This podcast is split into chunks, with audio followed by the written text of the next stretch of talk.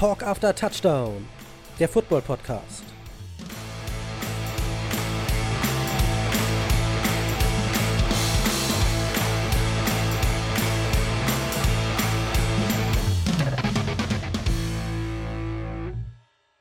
Hallo und herzlich willkommen, liebe Fans von Talk After Touchdown. Nach einer klitzekleinen Sommerpause, die wir uns sehr spontan auferlegt haben, sind wir wieder am Start. Ich und mein Freund, der Gigant aus Ostfriesland, der Mann, der heute, wie er selbst sagt, für die Optik zuständig ist. Ich begrüße ihn herzlich. Jörg, schön, dass du am Start bist. Ja, schönen guten Tag, vielen Dank. Ja, für die Optik. Äh, ich muss zugeben, ich habe mich jetzt gerade auf den letzten Drücker ordentlich vorbereitet. Wobei das ordentliche, äh, das ordentlich kann ich auch streichen. Ich habe mich vorbereitet, einigermaßen. Aber wir schauen mal, wo diese Sendung hinführt. Ähm, ich würde sagen, wir haben trotzdem ein bisschen was vor. Ähm, unerwartet kurz, könnten wir meinen. Wir haben beide eine zeitliche Prognose abgegeben, die wir jetzt noch nicht verraten wollen. Mal schauen, ob wir die einhalten werden oder nicht. Äh, genau. Aber warum drumherum reden? um den heißen Brei herumreden, lass uns doch gleich mal mit der Hauptthematik starten. Und die ist wie jede Folge auch Football. Also Jörg ist nicht nur der Mann für die Optik, er ist vor allem auch nicht der Mann für Smalltalk. Er will gleich zur Sache kommen. Und das leben wir so ihm. Ja gut, ich meine, wir Netz, wann haben wir den Laptop eingeschaltet, jeder von uns um halb neun? Wir sitzen ja jetzt irgendwie gefühlt auch schon eine halbe Stunde vorm Laptop, halten Smalltalk. Wir wollen ja auch die Leute nicht mit Smalltalk nerven. Deswegen Nein. hören die uns ja nicht zu. Die haben ja wir haben eine Aufgabe. Wir haben einen Lehrauftrag. Ein Le oh, ein Lehrauftrag. Das habe ich nicht gewusst. Dann, Jörg, möchten, wollen wir uns nicht lange aufhalten. Ich kann nur von meiner Seite aus sagen, ich habe alle Stifte, mit denen ich klackern könnte, zur Seite gelegt. Keine Generve von mir. Wie ich gehört habe, hat Jörg für Speicherplatz auf seiner Festplatte gesorgt. So sieht's aus. Ich habe die größere Partition ausgesucht. Das sollte passen. 200 Gigabyte für eine Folge. Ich denke, wir sind gut dabei. Das glaube ich auch. Das sollte dieses Mal ausreichen. Und dann lass uns doch gleich mal starten, Jörg. Wobei, eine, äh, warte, nee, eine, halt, kurz. Halt, halt. ich hebe meinen Finger, ich hebe meinen Finger. Gibt es eigentlich irgendjemanden, den wir grüßen sollten mal wieder? Ich, wir haben irgendeine Person, die man erwähnen sollte. Ist irgendwas passiert? Irgendjemand geheiratet, Kind gekriegt, äh, Weltrekord geknackt von unseren ewigen, äh, großartigen Zuhörern? Ich habe von keinem gehört, dass ein Weltrekord geknackt wurde. Ist doch keiner zum Mond geflogen zwischenzeitlich? Hast du irgendwen? Nee, nee, aber ich, ne, nicht, dass wir hier jetzt irgendwen vergessen, der sich benachteiligt fühlt. Dann würde ich einfach ja. sagen, schicken wir einen allgemeinen Gruß an alle raus. An alle, an jeden, der zuhört. Vielen Dank, dass ihr wieder eingeschaltet habt. Es wird eine tolle Folge. Es wird eine gute Folge. Jörg, Jörg grüßt die imaginäre Menge, so kennen wir ihn. Wo ist die Menge? Wo ist die Menge? Ja, er sucht sie immer wieder und doch findet er sie nicht. Oder sind ein paar Tauben bei dir jetzt gerade zu Gast? Nee, Tauben nicht, aber ein paar, ein paar äh, Bienen, Bienen. Ich habe meinen Balkon ein bisschen geschmückt. Da die Tauben nicht landen wollen, habe ich gedacht, so für andere äh, Flugkünstler werde ich hier mal äh, Sorge tragen, dass die nicht verdursten und nicht verhungern. Ein paar Blümchen, ein bisschen Wasser eingestellt. Äh, ganz wohnlich gemacht. Wohnlich ist der richtige Begriff. Schön, Jörg. Gut. Ja. Gut von mit, dir. Dem, mit dem Alter, da, da wächst auch der grüne Daumen. Nach Toll. wie vor weiß ich nicht, ob die Blumen sich wohlfühlen, beziehungsweise ob sie tot sind oder noch leben. Äh, jetzt tue ich mich, damit tue ich mich echt schwer. Also zu sagen, ist noch da oder ist schon wieder weg, aber ähm, mein ungeschultes Auge sagt 50-50, denen geht's gut. Solange die Bienen noch kommen, geht's auch der Blume noch gut. Okay. Kommt die Biene nicht mehr, ist die Blume auch hin. Habe ich mir irgendwie auch schon gedacht. Ja, so viel weiß ich. Ich habe ja Binologie studiert, auch. Binologie, ja, natürlich, wer ja. kennt's nicht? Wer ja. kennt's nicht? Oder? Das Elitefach der Leuner Universität Lüneburg, Binologie. ja, Lüneburg war ich nicht, Hamburg, nur Hamburg. Also. Am Botanischen Garten, Kleinflottweg. Egal, das ist nicht das Thema. Das Thema ist Football, wie du schon gesagt hast. Ach so, stimmt, da war ja was. Ja, ja. Wir können auch einen Bienen-Podcast machen. Ah, dafür, da, davon haben wir noch weniger Ahnung. Das kann sein. Da habe ich kurz aufgestoßen. Komm, bevor, ich, bevor das jetzt ja. zum Röps-Konzert wird, äh, womit wollten wir gleich anfangen? Was war dein, dein äh, Thema? Mit einer kleinen News, würde ich sagen. Willst du starten oder soll ich starten? Hau raus hau raus. Gut. Eine kleine Liste, über die wir kurz sprechen möchten. Äh, wir haben das schon mal angedeutet in den vergangenen Folgen. Die NFL hat jetzt aber tatsächlich und offiziell bestätigt, dass es in den nächsten Jahren, wahrscheinlich schon in der kommenden Saison, also nicht in der jetzigen, jetzt kommenden, sondern in dem Jahr darauf, ein NFL-Spiel. Aber dann ist es auch nicht, dann ist, dann ist auch nicht kommende Saison. Nee, nee, ich sage in der übernächsten kommenden Saison. Ja. Ich wollte mich da korrigieren, habe aber nicht das passende Wort dafür gefunden. Mhm. 2022. Darauf können wir uns vielleicht einigen. Ja. In dem Jahre soll endlich ein Regular Season Spiel in Deutschland stattfinden. Die NFL hat offiziell die Suche nach einer Partnerschaft, Partnerstadt, nicht und Partnerschaft, gestartet. Entscheidende Punkte sind Spiellogistik, Stadiontauglichkeit und man ist, und das ist das Tolle, an einer langfristigen Partnerschaft interessiert. Uh, also nicht, wir kommen, ein, wir kommen einmal vorbei und dann verschwinden wir wieder. Nein, gekommen, um zu bleiben. Aber das freut doch jeden Football-Fan in Deutschland zu hören.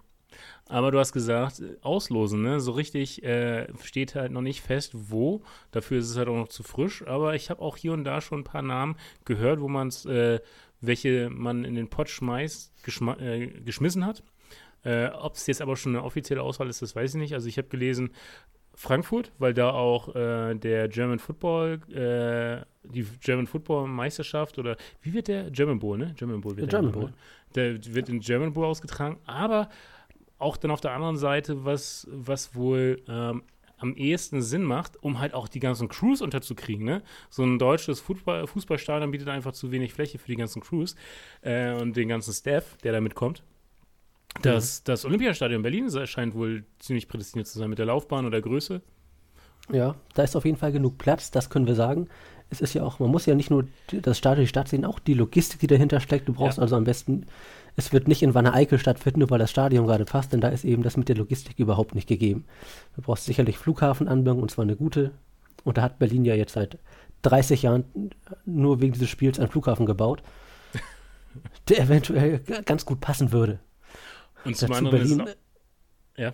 relativ zentral in Deutschland, fast sogar schon zentral in Europa. Also ne, es werden ja nicht nur deutsche Fans, sicherlich auch viele ja. aus den umliegenden Ländern anreisen. Schweiz, Polen, aus Tschechien, den Niederlanden, aus Spanien, Italien. Da wird sicherlich einiges los sein.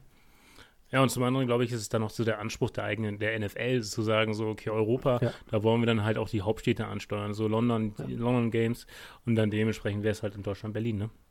Ich glaube auch, Berlin hat ja auch richtig Geschichte, die geteilte Stadt. Da kann man sicher was draus machen und ich würde auch sagen, dass Berlin auf jeden Fall der Favorit ist. Ja. Also, wer weiß, vielleicht 2022 ähm, ja. Berlin, Berlin-Trip inklusive Football, NFL-Game. Würde mir gefallen. Wäre ich dabei. Ja. Ansonsten, wenn sie nach Hamburg kommen, dann haben wir es vor der Haustür. Aber auch da würde ich sagen, sind wir diejenigen, die wieder schlecht dabei rumkommen oder schlecht aussehen, wenn es um Tickets geht. Weil das Nein, Job, dann, sind wir der, dann sind wir der, der Home-Podcast der NFL. Ja, natürlich. Wenn weil's sie nach auch, Hamburg kommen. Weil es auch nur uns gibt.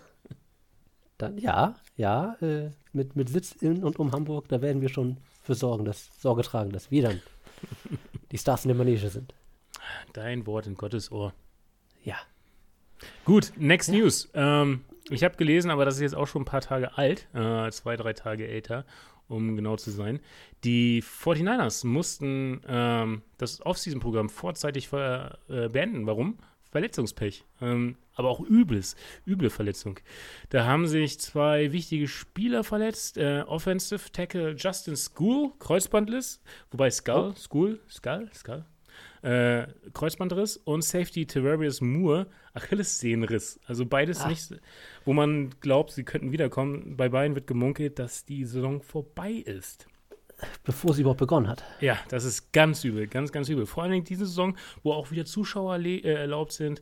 Das heißt ja, äh, die NFL meint ja auch, dass wieder wirklich äh, zu 100 Prozent die Stadien gefüllt werden dürfen. Also Normalität ist äh, im NFL-Business angekommen. Und dann solche Verletzungen, also das ist nach Corona-Jahr oder Corona-Season dann natürlich noch doppelt so hart. Ne? Ähm, aber man kann den beiden nur das Beste wünschen und ja, die 49ers haben sich überlegt, so jetzt diese Trainingcamps, ah, die müssen wir erstmal sein lassen und äh, ein bisschen Genesung zwischenschieben. Äh, das heißt jetzt aber nicht, dass sie überhaupt kein Training mehr machen. Das nicht, natürlich nicht.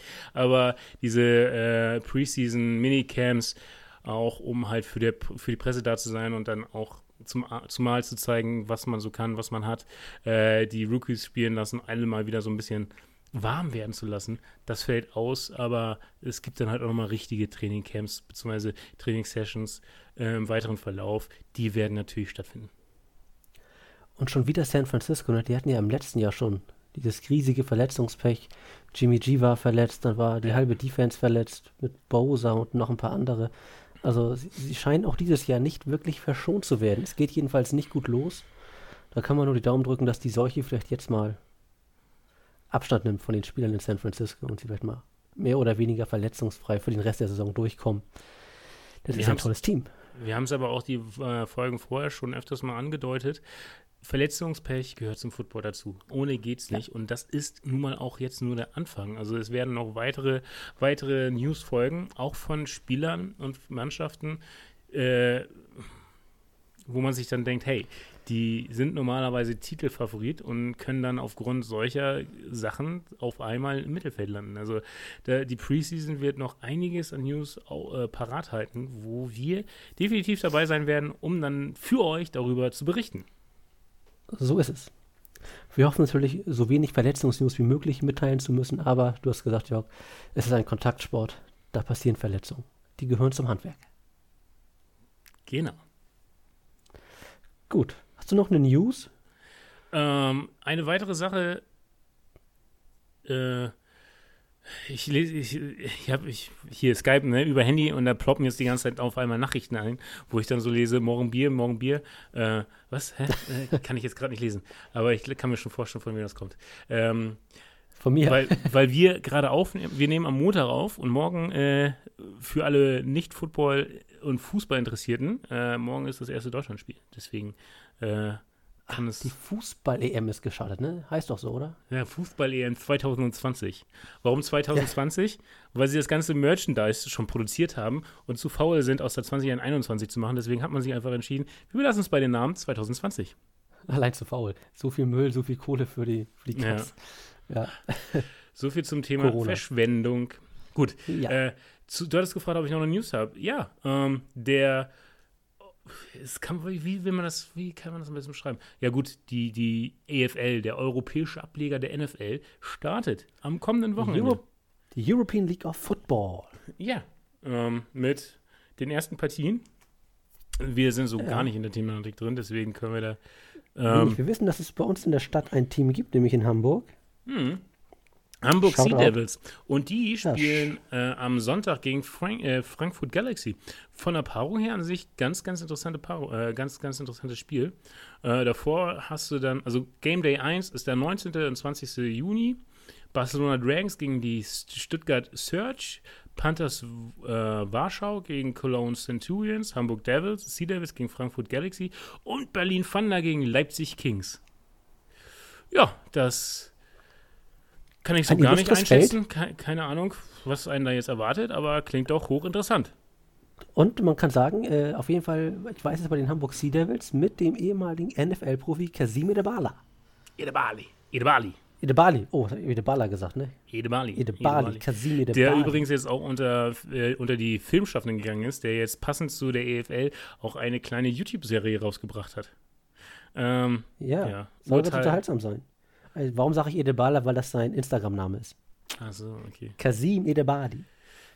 Aber für jeden, der es irgendwie nicht abwarten kann, Football zu schauen, kann da auf jeden Fall mal einen Blick reinwerfen, denn Pro7 Max überträgt das Ganze und äh, ja, wenn man Samstag nichts vorhat oder Sonntag und sich denkt so, hey, die EM-Spiele sind mir dann doch nicht wirklich attraktiv genug, dann gehe ich mal rüber zur EFL und schaue, was so das runde Ei so macht.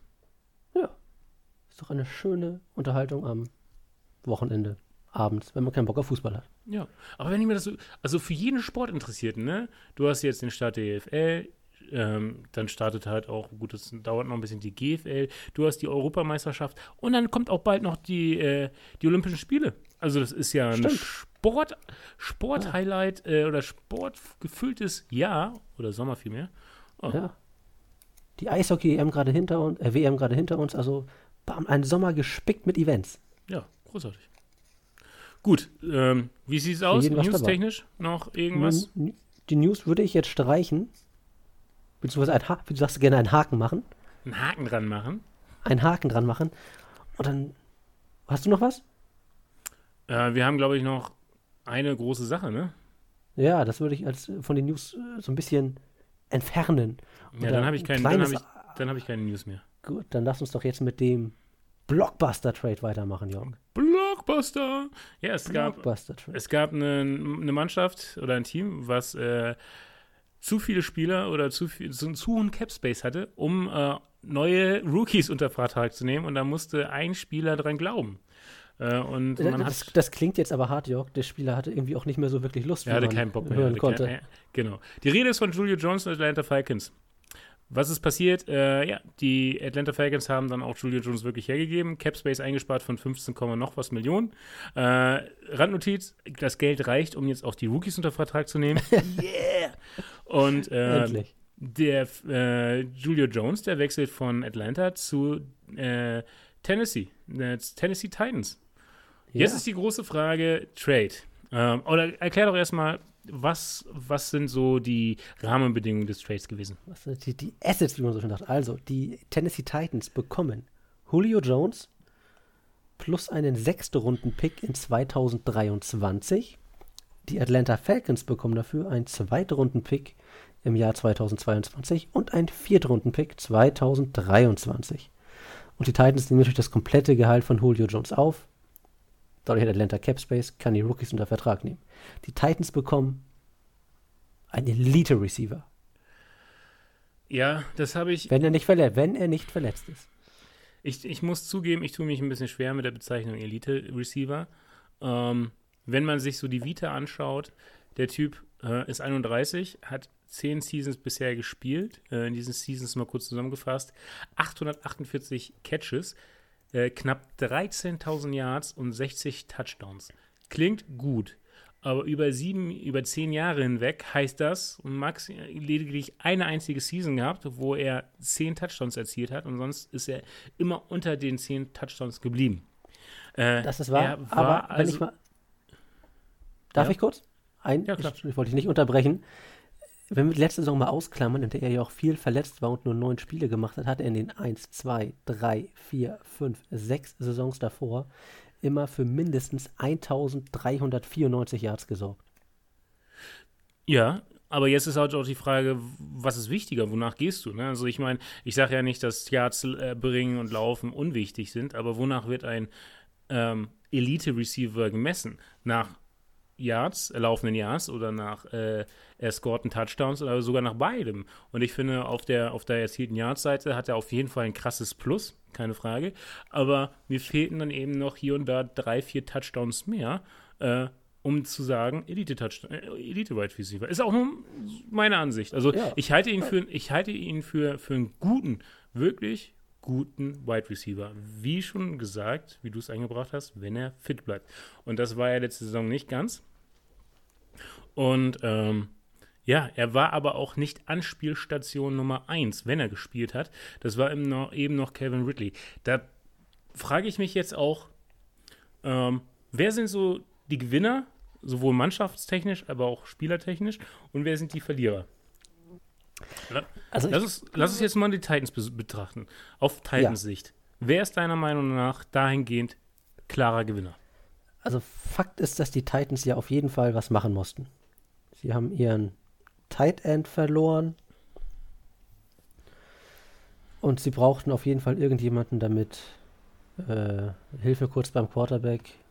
Ähm, hier, nicht Mariota, sondern oh, Tennell, Ryan Tennell. Das Tannehill, Ryan Tannehill, genau. Der braucht auf jeden Fall wieder eine, eine tiefe Anspielstation. Das kann Julio Jones sein, wenn er fit ist. Julio Jones ist auch ein Spieler, der für, für Aufmerksamkeit sorgt. Das brauchen die Titans sicher auch. Macht er die Titans damit automatisch zu einem Contender? Ganz sicher nicht. Die Titans haben einen Zweitrunden-Pick abgegeben und einen Viertrunden-Pick. Ja, wenn Julio Jones fit ist, finde ich das nicht zu teuer. Das wird man natürlich erst in Nachbetrachtung sagen können, ob er das auch war. Mit dem, was er bisher geleistet hat, finde ich das auf keinen Fall zu teuer. Das finde ich in Ordnung und man muss jetzt eben sehen, was man dafür bekommt. Wenn man dafür jetzt nichts bekommt, dann war es natürlich nichts. Aber für das, was man schon von ihm gesehen hat, was er kann, ist es das auf jeden Fall wert. Ich würde auf jeden Fall, ich würde nicht sagen wollen, dass er überbezahlt ist. So. Nö, über, überzahlt würde ich jetzt auch nicht sagen. Das, das definitiv nicht. Mir geht es jetzt wirklich darum, so die einzelnen Spieler und auch der Franchise selbst. Ähm, ich, ich sehe halt äh, ganz klar nach wie vor äh, Receiver Nummer 1 oder Receiver Number 1 auf Seiten der Tennessee Titans ist AJ Brown. Der ist mit seinen äh, 146 Targets, warte mal, äh, roundabout 146, hier hatte ich es ja, äh, Juno Smith, AJ Brown. Äh, 100, 106 Targets, der, der meistbespielteste äh, Wide Receiver der Titans, äh, 11 mhm. Touchdowns und über 1000 Yards. Da, da, kommt keiner dran. Das, das ist einfach der Top-Leading Wide Receiver auch nächste Season. Ohne. Glaube ich nicht. Äh, ohne Julia Jones, äh, wie du schon äh, angesprochen hast, mit den Abgängen Corey Davis, ein starker Wide Receiver auch gewesen, äh, der nicht mehr da ist und Juno Smith, Jono Smith als Titan. Jono Smith, genau. Genau, Jono Smith, zwei ja. wichtige Bestandteile, ähm, zwei Positionen und auf der Habenseite hast du jetzt halt einen 31-jährigen Top, wenn er gesund ist, Klammer zu, Top Wide Receiver ich denke, für Tannehill macht es das einfacher vom Spiel her, dass er jetzt nicht nur eine wirklich famose Anspielstation mit AJ äh, Brown hat, zwei gute Abnehmer. Dementsprechend halte ich das für Tannehill als unglaublich Zugewinn. Und vorher ja. dachte ich mir, okay, mit den Verlusten und jetzt keinen wirklichen Namen und keinen wirklich interessanten Spieler, das könnte eine durchwachsene Season werden. Und ich finde schon, Julio Jones macht den Unterschied. Nicht als Top-Top-Receiver, weil er diese Position nicht einnimmt, sondern eben das, das, was er mitbringt, als zweite solide Anspielstation, eben noch wieder eine gewisse unberechenbare Art und Weise an den Tag zu legen. Du hast mit Derrick Henry den King der Running Backs, der wird nach wie vor äh, oft äh, gedeckt, aber ich kann mir halt vorstellen, dass es dann auch wie letzte Saison immer mal so ein Wechselspiel sein wird. Es gibt dann mal ein Spiel, wo Derrick Henry drei Touchdowns macht und dann wirst du keinen Wide Receiver sehen. Die Woche drauf aber siehst du Derrick Henry gar nicht und dann siehst du halt die beiden Wide Receiver funktionieren. Aber um dann halt auch das äh, Wide Receiver Core, den, den Wide Receiver Core gut zu installieren, brauchst du mehr als nur einen Spieler. Und den zweiten Spieler haben sie jetzt. Und sie haben nicht nur irgendeinen, da haben sie Julia Jones. Und der, ich denke mal, mit 80 bis 90 Targets in dieser Saison, wenn er nach wie vor gesund bleibt, kann man auf jeden Fall rechnen. Ähm, und dann entscheidet er halt, was er aus diesen 90 Targets macht, wie oft er den Ball fängt, wie viele Catches, äh, wie viele Yards er läuft und vor allem auch wie viele Touchdowns er erzielt. Ähm, sie haben eine unglaubliche Waffe hinzubekommen. Das heißt, klarer Gewinner ist eigentlich die komplette Offense und das Team der Titans, weil für Henry ist es gut zu wissen, der Fokus liegt nicht nur auf mich. Äh, Tannehill weiß, okay, ich habe eine zweite gute Anspielstation. Und äh, Julio Jones weiß einfach so, ich habe hier ein gut funktionierendes Team im Gegensatz zu den Falcons. Wir haben ja gerade, als wir bei den Statistiken von Julio Jones waren, gesehen, vergleichsweise also wenig Touchdowns klingt ja jetzt auch, als ob er eine Gurke wäre. Also er legt ja schon Touchdowns auf, er ist ja da auch nicht schlecht. Aber vor allem sind ja, ja. die Yard-Zahlen so beeindruckend. Ne? Deswegen könnte ich mir auch richtig gut vorstellen, Julio Jones macht die Yards, Derrick Henry macht die Touchdowns. Das könnte als Duett man sich das so ein bisschen aufteilt. Der eine macht das, der andere sorgt dann für die letzten zehn Yards. Richtig gut funktionieren. Dann noch AJ Brown. Ich glaube, mit, zusammen mit Tennell ist das eine richtig tolle Offense. Zwei richtig gute Receiver, ein richtig geiler Running Back, ein überdurchschnittlicher Quarterback. Boom, offensiv, mega. Ja, ist halt die Frage, ob er als äh, Second Wide Receiver auch die Möglichkeit kriegt, sie, die langen Routen zu laufen. Oder ob er dann doch eher als Slot Receiver installiert wird, der die kleinen, die mittleren Routen läuft. Und das kann ich mir bei Julio Jones eher vorstellen. Weil du hast einen AJ Brown, der hat, der hat letztes Jahr funktioniert. Mit Julio Jones kommt nach wie vor immer noch ein Fragezeichen. Du weißt nicht, was er mitbringt, was er noch im Tank hat, wie verlässlich auch seine Gesundheit ist. Ähm, das heißt, so diese, diese Match-Winning Long Rounds, äh, Routes, die, die sind AJ Brown überlassen. Die, die, da wird auch das, der Spielplan meiner Meinung nach drauf zugeschnitten, auf ihn, auf den AJ Brown. Ähm, das heißt, dieses Hin und Her, wie du es gerade beschrieben hast, dass er die mega Yards macht und Derrick Henry einfach nur noch den, ja, den Touchdown erzielt, das sehe ich da eher weniger, weil ich nicht glaube, dass Julio Jones so rasend viele äh, Yards erzielen wird. Und ich glaube nicht, dass AJ Brown dieser super klare Nummer 1 Receiver ist, als den du ihn gerade darstellst. Dafür war er jetzt aber auch nicht überragend mit sein. Gut, 1000 Yards, der Touchdowns sind gute Zahlen. Naja, du darfst nicht verkennen, der gute Mann ist 23, ne? Also das war jetzt der seine, hat noch seine, alles vor sich, seine ja. zweite Season. Also man könnte meinen, dass das vielleicht jetzt sein Durchbruch wird. Und äh, ich hau jetzt einfach mal auf den Tisch. Ich hau jetzt einfach mal auf den Tisch. Der AJ Brown wird definitiv 1000 Yards erreichen und wird auch über 12 Touchdowns erzielen. Oha, das ist eine Ansage, Jörg. Der, der wird meiner Meinung nach der Top-Receiver der Titans sein. Wow. Aber eben auch, auch eben äh, dadurch profitieren, dass Julia Jones da ist, dass eben nicht nur die ganzen Augen auf Brown gerichtet sind. Ähm, und mit so einem Julia Jones musst du dann halt auch eine gute Defense haben, die sich halt auf zwei gute Männer plus einen saustarken Running Back einstellt. Und diese Manpower musst du erstmal haben. Also von einer durchschnittlichen Offense wurde man, hat man mit diesem Move, glaube ich, doch eine echt richtig gute, Playoff-würdige Mannschaft kreiert. Das steht, glaube ich, außer Frage, dass das auf jeden Fall Richtung Playoffs gehen wird und auch gehen muss bei dem, was sie gemacht haben. Es kann natürlich auch andersrum sein. Die Defense sagt sich, oh, da ist AJ Brown. Die denken auch wie du, das ist der klare Nummer 1 über. Den nehme ich aus dem Spiel. Und dann soll Julio Jones mal zeigen, ob er wirklich fit ist. Und schon hat der den Platz. Wir werden es sehen. Vielleicht haben sie auch beide am Ende über 1000 Yards. Dann sprechen wir hier aber von einer Mörder-Offense. Ja, dann habe ich nichts gesagt. Wow. Sind wir also gespannt. Ich glaube, die Offense bei den Titans ist überhaupt nicht das Problem. Die ist wirklich Playoff. Ja. Sie hat Playoff-Format. Aber lass uns jetzt auch nochmal, äh, wir haben jetzt die Titans besprochen, lass uns jetzt nochmal ja. auf die Falcons eingehen, weil man könnte ja jetzt meinen, so, oh, Julian Jones ist jetzt weg von den Atlanta Falcons, die haben ja jetzt gar nichts mehr. Und das stimmt nicht. Es ist jetzt nicht so, dass Julio Jones der Garant für, des Erfolges war, weil Atlanta Falcons hatte keinen kein Erfolg die letzten zwei Seasons. Es gab einen anderen jungen Wide Receiver, der für Furore und auch Yards und Touchdowns gesorgt hat, und das war Calvin Ridley. Das ähm, ist richtig. Das ist, das ist im Grunde der Top-Receiver der Falcons. Und ich denke, dass er es auch nach wie vor bleiben wird, keine Frage. Ob Julio Jones da ist oder nicht, äh, das, das Spiel wird auf Ridley ausgelegt, Ridley wird gepusht und der wird Top 1 Wide Receiver.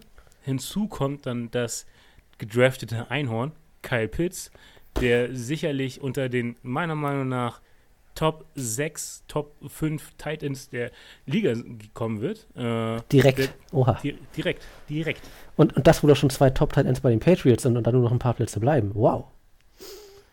Äh, ist mal wieder noch wieder so eine gewagte These, aber ich sehe es. Ich ja. kann's, also ich kann es mir gut vorstellen. Weil im Grunde, er wird gleich ins kalte Wasser geschmissen. Du, ja. so, so, so ein Typ an so einer Position wirst du nicht nach sieben, sechs, acht Spielen erst bringen. Den wirst du Nein, gleich, gleich ins System etablieren. Und mit Matt Ryan haben sie keinen schlechten Quarterback. Gut, der hat jetzt letztes Jahr wirklich nicht performt. Aber nichtsdestotrotz hat er immer noch ein paar äh, Touchdown-Würfe erzielt, ein paar Yards erreicht. Und ich denke, mit so einem Kyle Pitts, äh, der, der, muss ja gar nicht lang laufen. Der muss ja einfach nur seine kurzen Routen laufen.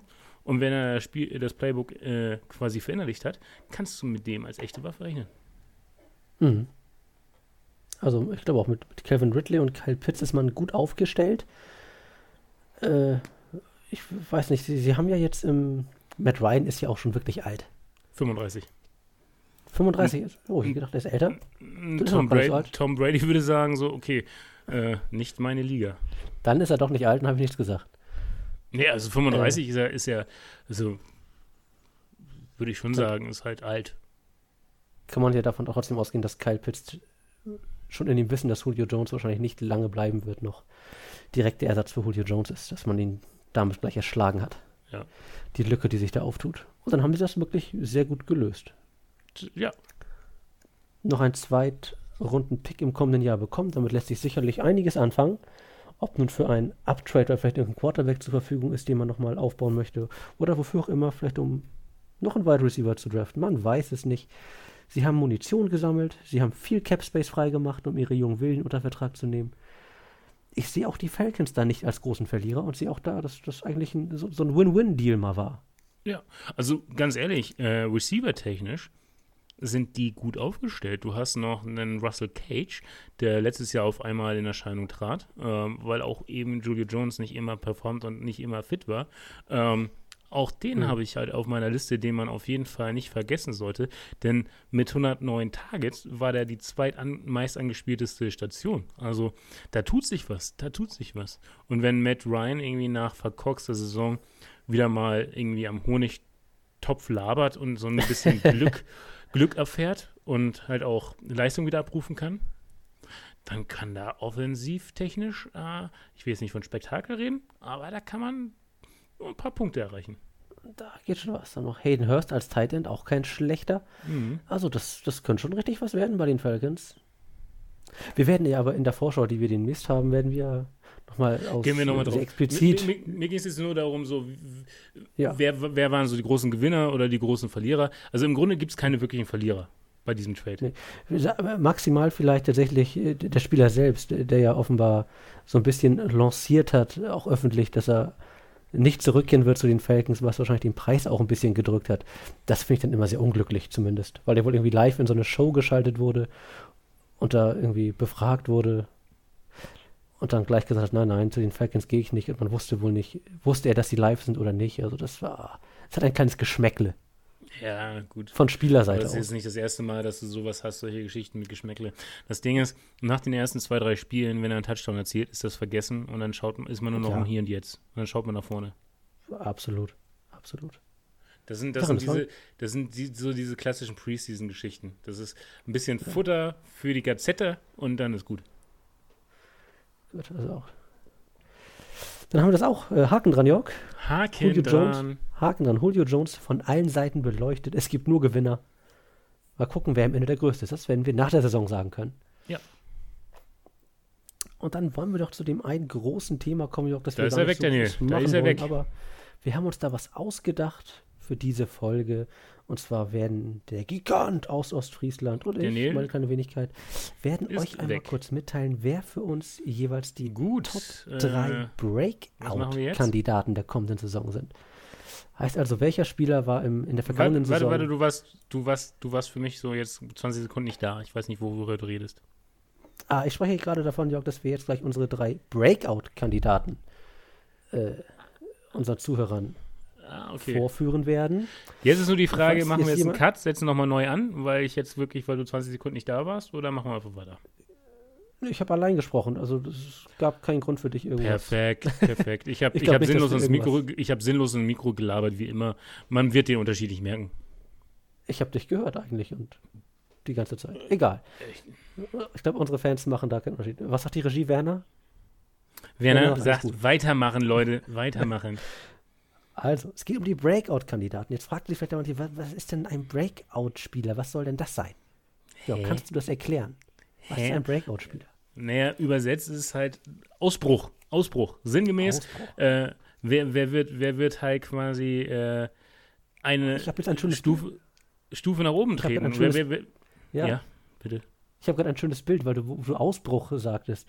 Ja, Diese, dieser lodernde Vulkan, der immer so, so ein bisschen vor sich Ja. hingeschlummert hat und es brodelte aber ein bisschen. Merkst du, ah, da könnte irgendwas kommen und jetzt macht es Boom, eine riesige Explosion. Und das ganze Talent, was dieser Spieler hat, kommt auf den Platz und er zeigt es ein. Ja, vom, aber vom ewigen Talent, be, be, be, besagten Talent zum Erfolgsgarant. Und äh, jeder von uns hat so da so, bisschen, drei. um, um mal zwei, drei Beispiele zu nennen. Zum Beispiel war Josh Allen letztes Jahr war so ein Breakout-Kandidat. Oder Ja. Darren Waller von den Raiders. Was der auf einmal Touchdowns aufgelegt hat aus dem Nichts. Wahnsinn. Ähm, das, und diese drei Kandidaten haben wir uns persönlich jetzt rausgeschaut. Ähm, jetzt Genau. nicht ein äh, Allen-Kaliber, also wer jetzt die, die Saison wirklich mit MVP-Charakter Ja, das ist halt Stürmen unfassbar wird, selten, dass das du von, nicht, aber- von halbwegs unbekannt auf MVP Genau. gehst. Das ist schon sehr selten. Aber eher so diese Überlegung, welche Spieler, die vielleicht im eigenen Team jetzt noch in der zweiten, dritten Reihe gestanden haben, jetzt vielleicht so auftrumpfen, dass die unglaublich wichtige tragende Säulen für das Team werden. So quasi von zweiter, dritter Position auf die erste jumpen. Ja. Und äh, ja, da würde ich mal sagen, fang du doch mal dem, mit dem ersten Namen an. Ich fange an. Also ich habe mich hier tatsächlich, wenn ich mir meine Spiele angucke, sind das alles Offense-Spieler, weil die einfach greifbarer sind, sowohl für uns als auch für die Zuhörer, die, die nicht so super tief in der NFL drin sind und sagen, ja, was macht denn ein Defense-Spieler zum Breakout-Spieler? Ist jetzt Thema, bei der Offense lässt es sich einfach viel leichter ablesen. Mein erster Spieler ist ein Quarterback, den wir auch schon erwähnt haben, von den New York Giants, einen großen Schritt nach vorne machen wird. Daniel Jones, gleich doppeldeutig großer Schritt nach vorne, denn wir alle kennen seinen großen Schritt nach vorne aus der letzten Saison, als er auf dem sicheren Weg zum Touchdown war und stolperte. Einfach hinfiel. Das ist so das Bild, was man von Daniel Jones in der Öffentlichkeit hat, ja. Das, genau, genau dieses Bild, das ist Daniel Jones. Er hat es vor sich und dann stolpert er und fällt hin. Aber nicht in der kommenden Saison. Da wird nicht mehr gestolpert. uh. Da wird er es allen zeigen. Ich kann mal kurz, er war auch in der letzten Saison, hat er für knapp 3000 Yards geworfen bei 11 Touchdowns und 10 Interceptions. Daran erkennt man schon, elf, elf Touchdowns ist, ist jetzt nicht wirklich viel. Genau, da, man sieht aber, da ist richtig Luft, da ist noch Luft nach oben. Und zwar richtig Luft nach oben, für einen großen Schritt nach vorne. Und ich finde, er hatte gerade Richtung Ende der Saison immer bessere Spiele drin. Und er hat vor allem jetzt in der kommenden Saison Spieler, mit denen er auch richtig gut arbeiten kann. Die O-Line wurde verbessert und er hat keinen geringeren als Kenny Golladay an die Seite bekommen. Plus Saquon Barkley ist wieder fit. Und wird für Angst und Schrecken aus dem Backfield sorgen. Also das sind gute Waffen, die er da hat. Also gute Spieler. Könnt, könnt was reißen, könnt was werden. Ja, dazu Sterling Shepard, der auch letztes Jahr schon ganz gut war. Calvin Benjamin noch als dritten Receiver. Also Darius Slayton ist noch da. Ich sehe die, die Giants. Ich bin sehr gespannt und würde mir wünschen, dass Daniel Jones diesen gigantischen Schritt nach vorne macht, den ich mir von ihm erhoffe. Und ich würde es ihm wünschen, weil er eben wirklich ein bisschen belächelt wurde, auch letzte Saison und die Saison davor. Ja, das wollte ich gerade gesagt haben. Er hätte es irgendwie auch verdient. Ne? Als, sein, als sein Name fiel beim Draft, war ja, ja. war es ja wirklich auch schon mehr in Richtung Gelächter, was er sich da anhören musste. Ne? Finde ich ja. jetzt sowieso immer sehr schade. Jeder hat es irgendwie verdient und äh, jeder, der dann gedraftet wurde, hat einfach auch äh, sollte dann auch in dem Moment einfach gefeiert werden, weil es halt für die Jungs großartig ist. Und dann ja, so zu, einer, zu einem Spott zu werden oder sehr viel Spott ertragen zu müssen, finde ich auch nicht fair den Jungs gegenüber. Aber er kann ja nichts dafür, wann er gepickt wird. Ich meine, ja, das genau. hat er ja gar keinen Einfluss drauf.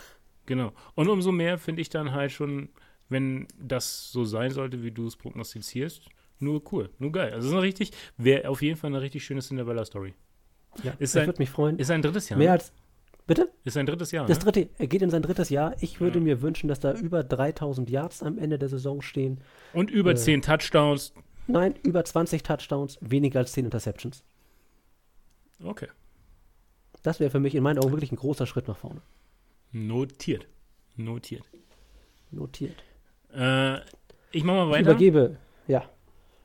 Ich habe keinen kein jungen Spieler auf meiner Seite oder auf meiner Liste. Äh, einem Running Back von den 49ers, den ich letztes hm. Jahr an sich schon auf dem Schirm hatte, äh, weil er die Saison davor wiederum solide abgeliefert hat und man meinte, okay, der wird jetzt die Saison drauf, also letzte Saison, noch mehr liefern, aber leider kamen dann doch einige Verletzungen hinzu. War kein gutes Jahr für die 49ers. Wie, du, wie wir anfangs schon gesagt haben, Seuchenjahr. Man kann es echt als Seuchenjahr bezeichnen. Aber jetzt, mhm. äh, ich glaube, der ist zwar jetzt wieder angeschlagen, aber nicht ernsthaft.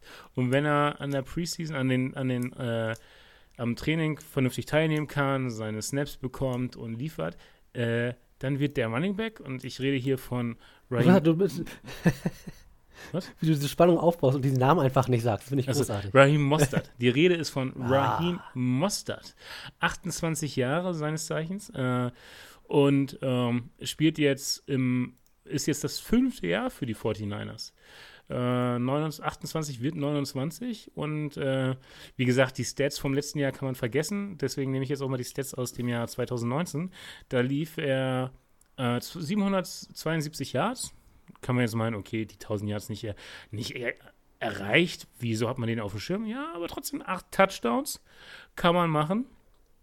Und dann auch noch eben äh, 180 Yards gefangen, beziehungsweise erlaufen, den Ball gecatcht, gelaufen und zwei Touchdowns dort erzielt. Also ähm, das sind Sachen, auf die man aufbauen kann. Und er hat ja auch letztes Jahr die Hälfte gefehlt, also acht Spiele gespielt und trotzdem 521 Yards erzielt. Wenn man das jetzt mal ganz simpel hochrechnen möchte äh, und einfach mal zwei nimmt, weil er die Hälfte gefehlt hat, wäre er auf seine 1000 Yards gekommen. Äh, dementsprechend, wenn er fit bleibt, gehe ich davon aus, dass das eine Saison wird, wo er seine acht bis zehn Touchdowns erzielt, seine 1000 Yards macht und vielleicht sogar auch noch im Passspiel äh, für Furore sorgen wird und dementsprechend ein unglaublich wichtiger Dual-Threat für die 49ers sein wird. Das finde ich einen ganz tollen Pick von dir, Jörg. Diese Statistiken, die du aus dem vorletzten Jahr erwähnt hast, wollte ich noch mal kurz anmerken. Alle als, obwohl er kein Starter war. Ja.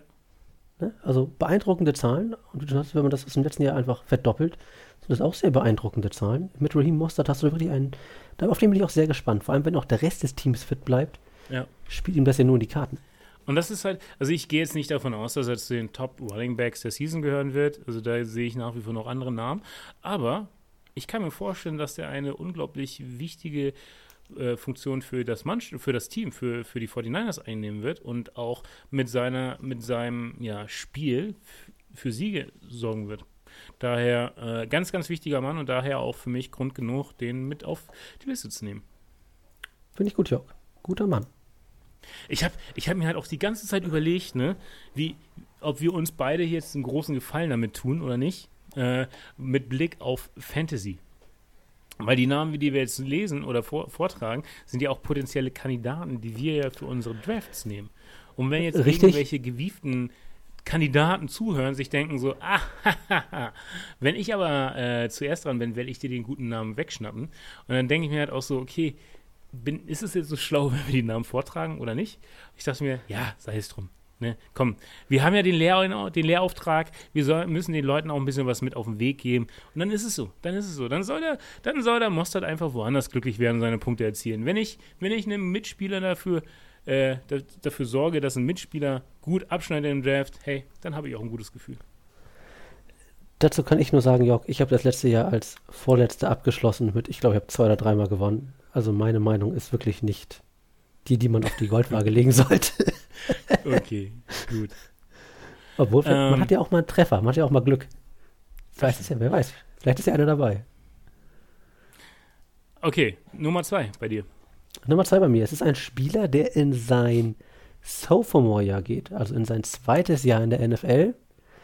Er hatte Schwierigkeiten in seiner ersten Saison weil er schon sehr früh eine sehr tragende Rolle einnehmen musste und die Offense, in der er gespielt hat, nicht so wirklich funktioniert hat, weil auch der Quarterback verletzt war und auch wenn er fit war, nicht wirklich überzeugen konnte und dieses Team auch eher defensiv geprägt war als offensiv. Ich versuche gerade die Spannung genauso aufzubauen wie du, Jörg, um den Namen mhm. einfach nicht zu es sagen. Funktioniert, es funktioniert, es funktioniert großartig. Es funktioniert. Jörg ist gespannt wie ein Flitzebogen. Ähm, ich spreche von einem Spieler der Denver Broncos, nämlich von Jerry Judy. Uh. Oh ja. Da hatte ich auch kurzzeitig drüber nachgedacht. Ja, ja Jerry Judy hatte letzt, letztes Jahr mit knapp 900 Yards und lediglich drei Touchdowns beendet. Wie aber auch schon erwähnt, er hatte mit Drew Lock keinen wirklich guten Quarterback und dann war dieser Quarterback auch noch verletzt und ist ausgefallen. Plus seine Wide Receiver Kollegen, vor allem der Nummer 1 Wide Receiver, Cortland Sutton, der ist auch das ganze Jahr ausgefallen. Also da hatte er keine Entlastung, keine Unterstützung. Er musste diese Offense schon sehr früh alleine tragen, was ihn, glaube ich, als Spieler weitergebracht hat, wenn man es auch den Statistiken natürlich nicht ansieht, weil er natürlich Fehler gemacht hat, viele Drops. Aber ich glaube, es bringt dich als Spieler weiter, wenn du schon mal durch so ein Stahlbad gleich gegangen bist.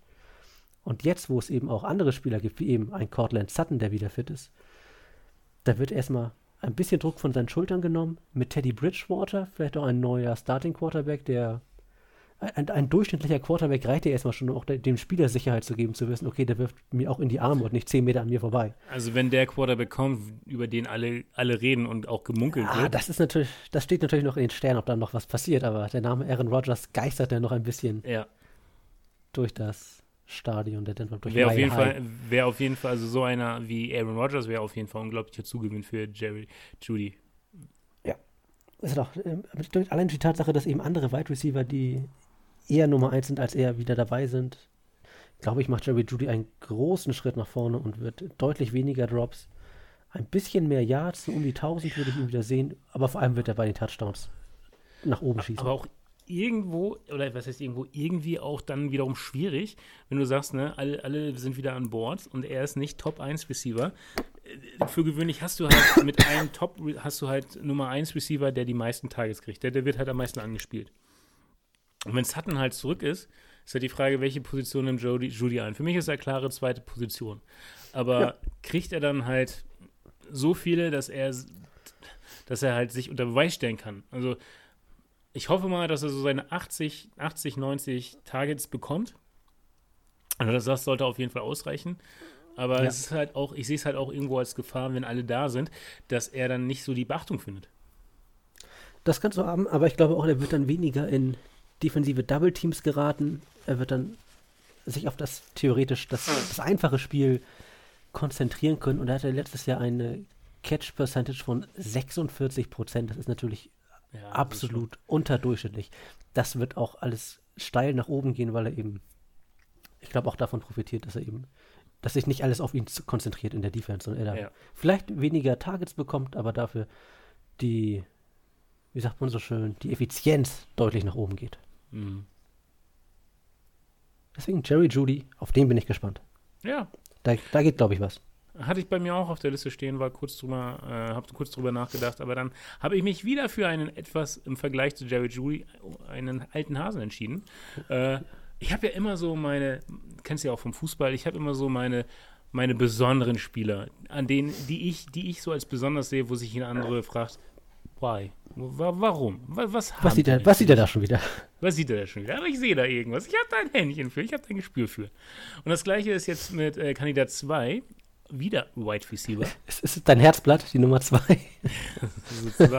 ähm, spielt, spielt bei den Jets und hat oh. trotz, trotz Adam Gaze, trotz Sam Darnold, trotz äh, irgendwie diffusen Spielweisen es diese Saison und auch äh, diese, er hat es letzte Saison und die Saison davor geschafft, immer quasi äh, um 700, 800 Yards zu sein als Catcher und hat jede, jedes, äh, jedes Season sechs Touchdowns abgeliefert. Das ist jetzt nicht bahnbrechend, wenn ich mir aber überlege, welche Umstände zu der Zeit wirkten, war das schon solide. Und man muss sich dann überlegen, halt mit Sam Darnold hat er es trotzdem geschafft, sechs Touchdowns zu erzielen. mit Sam Darnold hat er es trotzdem geschafft. Und äh, die Rede ist von äh, Jamie Crow äh, Crowder. Äh, Jamison, Crowder. Crowder. Ja. Jamison Crowder. Und er war halt auch vier Spiele verletzt, hat dementsprechend letzte Season nur zwölf Spiele machen können. Äh, knapp 700 Yards, wie gesagt. Und das alles mit diesen ganzen Umständen, muss ich sagen, Chapeau. Richtig, richtig gut. Jetzt setzt sich natürlich auf ein großes Fragezeichen, den neuen Quarterback. Ähm, dessen Name ich jetzt gerade kurz. Wie heißt denn der Schönling? Oh, helf mir doch mal hier. Es ist wirklich auf einmal, ne? Die Namen sind immer präsent und sobald hier irgendwas passiert, sind diese Namen weg. Ja, es handelt sich natürlich um Zach Wilson. Zach Wilson, Zach Wilson, genau. Also ich setze natürlich jetzt auf ein großes Fragezeichen, weil man nicht weiß, wie er funktionieren wird. Ähm, wie der er wird meiner Meinung nach Starter Quarterback werden oder wird unbedingt, sofort starten. Unbedingt. Aber ob er dann halt eben auch den Arm mitbringt, die, das, die Qualität mitbringt, wenn all das der Fall sein wird und Jameson, Jameson Crowder wird Wide Receiver Nummer 1 sein, wird sicherlich nicht so oft angespielt werden wie mit einem Top Quarterback wie Tom Brady oder Aaron Rodgers, aber trotzdem wird er seine äh, Targets, seine Pässe bekommen und dann wird er auch wieder zeigen, was in ihm steckt. Auch hier aber ist halt die Frage, wie fit, wie, wie gesund ist der Mann. Er war halt auch letztes Jahr hier und da immer mal angeschlagen, hat seine kleinen Wehwehchen gehabt, aber ich gehe eben davon aus, dass er gesund bleibt. In meinen Vorstellungen oder in meinen, in mein, auf meiner Liste ist jetzt einfach, die Jungs sind topfit. Und so betrachte ich das dann auch. Und wenn er topfit ist, dann wird er eine unglaubliche Bereicherung für das Jetspiel sein. Und ich sage jetzt mal, mit, wenn es wirklich gut läuft, so acht bis zehn Touchdowns erzielen und knapp an den 1000 Yards kratzen. Vielleicht sogar mehr. Als Nummer 1 Receiver mit einem Quarterback, der theoretisch alles kann, praktisch nur die Defenses verstehen muss, die natürlich auf einem ganz anderen Niveau spielen. Auf Jameson Crowder kann man wirklich sehr gespannt sein. Der hatte letztes Jahr auch tatsächlich, wie gesagt, das mit trotz Sam Darnold und trotz Adam Gates einige richtige Highlights dabei. Ja und war schon sowas wie, wenn überhaupt was lief, dann lief Jamison Crowder bei den Jets. Also wenn man den also, beim Draft noch so an vierter, fünfter Stelle als Wide Receiver kriegt, sollte man da sicherlich zuschlagen. Ja, ein Spieler, der auf jeden Fall was bewirken kann und der auf jeden Fall seine Statistiken ordentlich verbessern könnte in der kommenden Saison. Ja. Ein äh, mehr als nachvollziehbarer Pick und gerade bei einem Team, das jetzt so ein bisschen die Kurve von ganz, ganz mies wieder Richtung es geht aufwärts bekommt. Das sind so die, die Teams, naja, gut, wo man sagt, da, da, da passiert Das was. ist jetzt nur ein Wunschdenken. Ne? Also ähm, es gibt ja, das habe ich heute im Podcast gehört, es gibt ja diesen Spruch, äh, was heißt Spruch, auch nur sinngemäß, Drafts gewinnen keine Meisterschaften, mit Drafts gewinnst du auch keine Spiele. Da, da schaffst du ein Fundament, auf dem du aufbaust. Ja. Und äh, so ist es jetzt auch, du hast einen super interessanten Quarterback, aber du musst erstmal auch schauen, was die Zukunft bringt. Und ich sehe jetzt die Jets nicht von, von äh, dem schlechtesten Team der Liga auf einmal zu einem Playboy, äh, Playboy, Playoff-Aspiranten. so weit geht es nicht. Aber ich denke mal, dass sie auf jeden Fall eine bessere, äh, bessere Saison spielen werden als letztes Mal, äh, letztes Jahr, das Jahr. Ja, Also das Fundament ist, wie du sagtest, gelegt, aber wahrscheinlich sind sie noch dabei, die Kellerräume auszubauen, noch gar nicht im Erdgeschoss angelangt. Sehr gut, sehr gut. Gefällt mir die Beschreibung. Umschreibung. Ah, heute ist ein Tag der, des Bildermalens. Des Nils. Heute ist dein Tag. Ne? Heute ist dein Tag. Ja, läuft. Äh, wollen wir einen Haken dran machen so. an Jamison Crowder? Ja, jetzt kommt dein Nummer 1. Deine Nummer 1. Achso, ich habe das gar nicht nach Rangfolge, ich habe das nur nach. Ich habe jetzt, ich habe hier zwei Namen stehen, weil ich mich wirklich nicht entscheiden kann, wer von beiden hier der Breakout-Spieler wird. Es ist, geht um das Team, das das letzte Jahr als das schlechteste Team abgeschlossen hat. Oh, okay. Dieses Team hatte auch mit einem Quarterback zu kämpfen, der nicht, vor allem nicht konstant ist, sondern noch verletzt war. Trotzdem konnten hier zwei Receiver zeigen, dass sie was können, ohne natürlich äh, schon in irgendwelche Elite-Statistiken zu verfallen. Ich spreche, darf ich beide Namen sagen?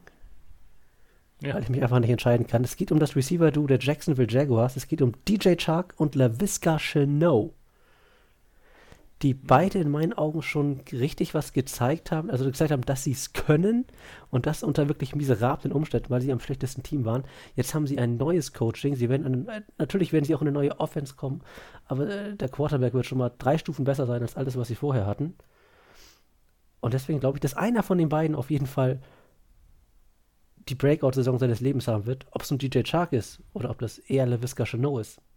Da kann ich mich ehrlich gesagt nicht entscheiden. Ja, aber du, du musst dich ja so entscheiden. Pick mal. Ich muss mich. Oh.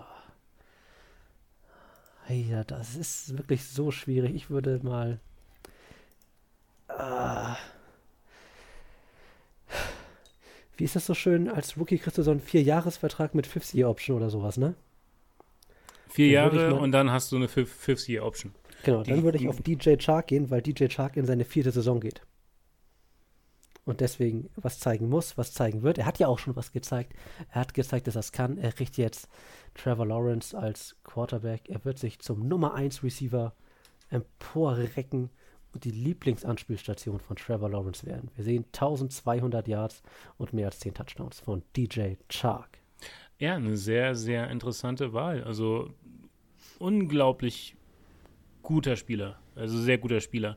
Und wie heißt es so schön? Äh, sein Ceiling ist nur noch nicht erreicht. Also da ist noch sehr viel Potenzial. Genau, der ist auch noch irgendwo gerade äh, aus dem Keller emporgestiegen und turnt gerade im Erdgeschoss rum und sucht die Treppe Richtung Second, äh, First und Second Floor. Ja, es ist eine gute Wahl. Also, ähm, es hätte, es hätte auch, es hätte auch der andere sein können. Ich habe mich jetzt spontan für den einen entschieden. Ja, wenn man sich das mal so überlegt, wen sie da haben, ne? Äh, ey, die sind, ich habe jetzt gerade mal den Depth Chart aufgerufen der Jaguars nur vom, vom, von den Namen her. Oh, oh, oh. Ja, da hast noch Marvin, Marvin Jones haben sie auch noch verpflichtet, um ja. Gottes Willen.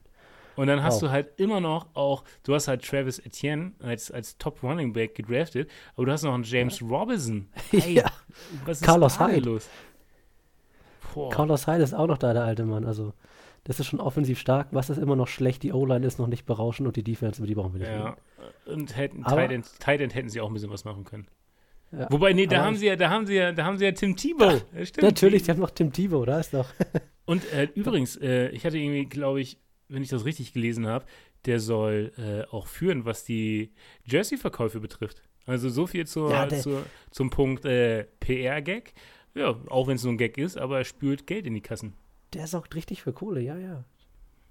Tim Tebow. Ich bin, bin, sehr gespannt. Ich würde mich fast schon freuen, wenn der wirklich mal auf dem Feld steht. Dann Ach, als, als, der, als wird dem, der, wird, der wird am Seitenrand stehen und irgendwie das Publikum äh, animieren, ja, laut zu sein.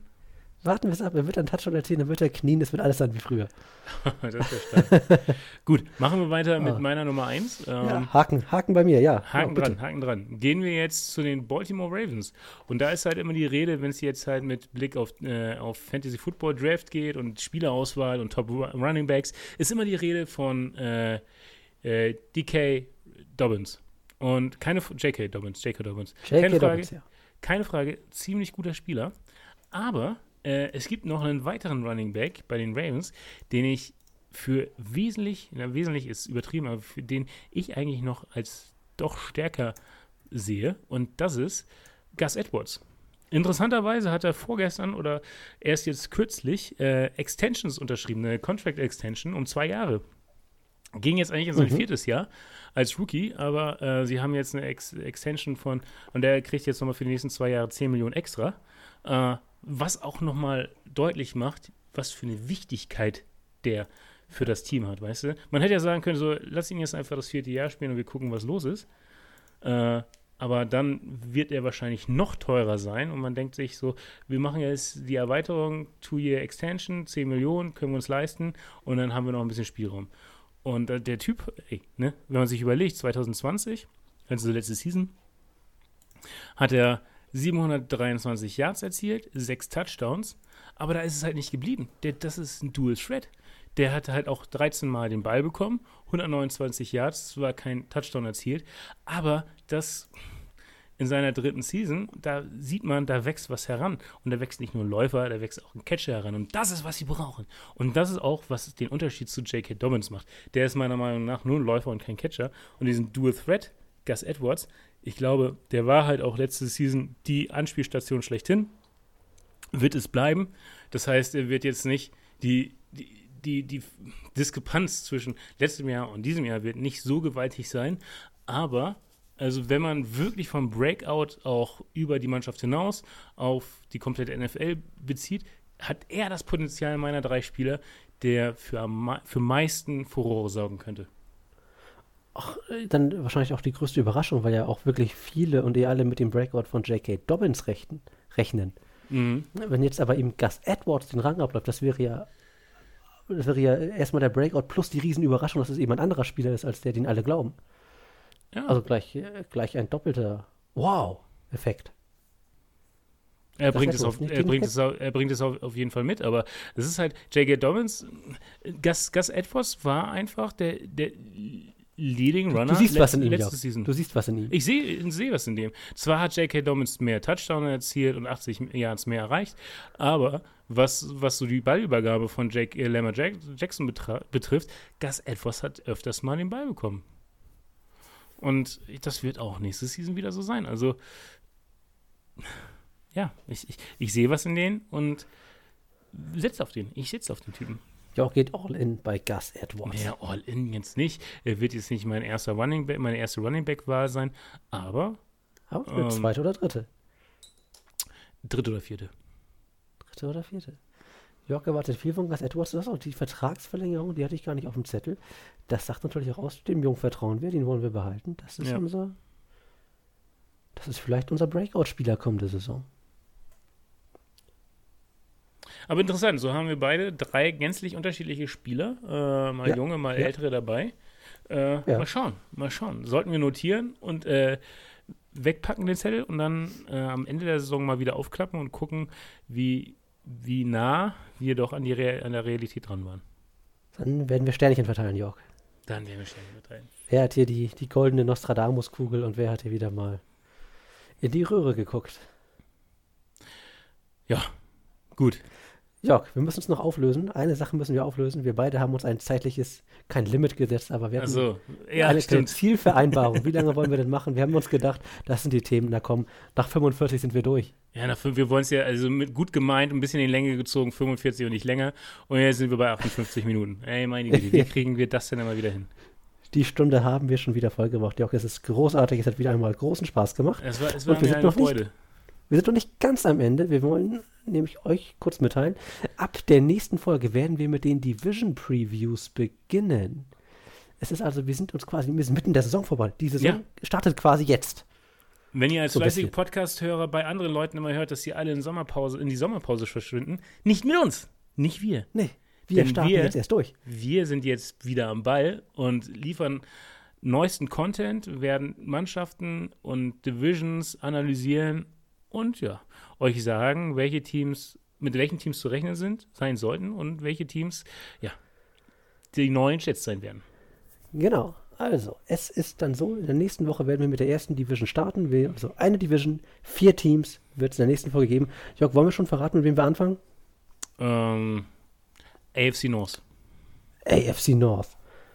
Wahnsinn.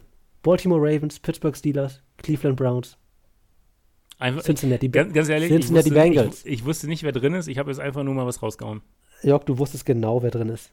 Natürlich, natürlich, Natürlich. natürlich. Also, Ravens, Steelers, Browns und Bengals, das sind die Teams, die wir uns in der nächsten Woche beschäftigen. Ja. Bis dahin wünschen wir euch Eine Sache, eine, klei- so- eine kleine Ja. Sache noch, äh, weil wir auch öfters mal wieder ansprechen, den, den Aspekt Fantasy Football. Wir haben ja auch viele Zuhörer, wie wir auch, die dem äh, Fantasy Football frönen und bald ist es wieder soweit. Wir haben jetzt noch keinen Termin für unsere Liga, äh, aber Leute, es wird kommen. Ein Tipp von meiner Seite aus, es gibt, es gibt viele, viele Draft-Mock-Simulatoren online, wo man einfach mal so ein äh, Draft mit, mit Computern oder auch anderen Spielern durchsimulieren kann. ist ganz interessant für einen auch selbst zu sehen, welche Spieler mal wann gepickt werden sollte. Also für sich selbst eine Draft-Reihenfolge festzulegen und auch zu schauen, welche, welche Spieler wichtig werden oder gut sind. Da hilft das immens. Und mein Tipp an jeden Fantasy-Football-Fan, der sich auch ein bisschen mehr damit beschäftigen möchte, probiert mal solche Mock-Drafts aus. Äh, öfters mal, daraus kann man wirklich wichtige Erkenntnisse ziehen und tut einem leidenschaftlichen Fantasy-Football-Fan nur gut. Die Kette, die York letztes Jahr gewonnen hat, war, ich picke an Nummer 1, ich picke den besten Spieler und er verletzt sich nach wenigen Wochen.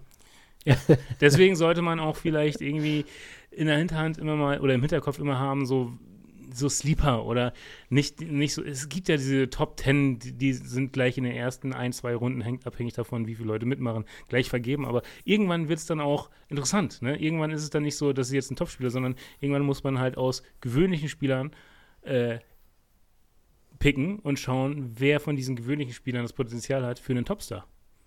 Daher. Äh, Wir haben gerade einige genannt. Mal so einen Mock-Draft mitmachen und schauen, äh, wie euer Draftverhalten ist. Und vielleicht hilft das ja. Auf jeden Fall macht es mega viel Spaß. Gut, Das ist die Hauptsache. das soll es gewesen sein. Das soll es gewesen sein. Dann genießt mal die nächsten Tage. Es soll ja sonnig werden. Ich glaube, wir werden ein paar schöne Sommertage haben. Ja, das hoffe ich auch. Der Sommer ist da. Genießt ihn. Ähm, man darf ja wieder ein bisschen mehr machen. Also, habt eine schöne Zeit, lasst es euch gut gehen, bleibt gesund und wir hören uns nächste Woche wieder. Yeah, bis zum nächsten Mal. Auf Wiedersehen. Tschüss.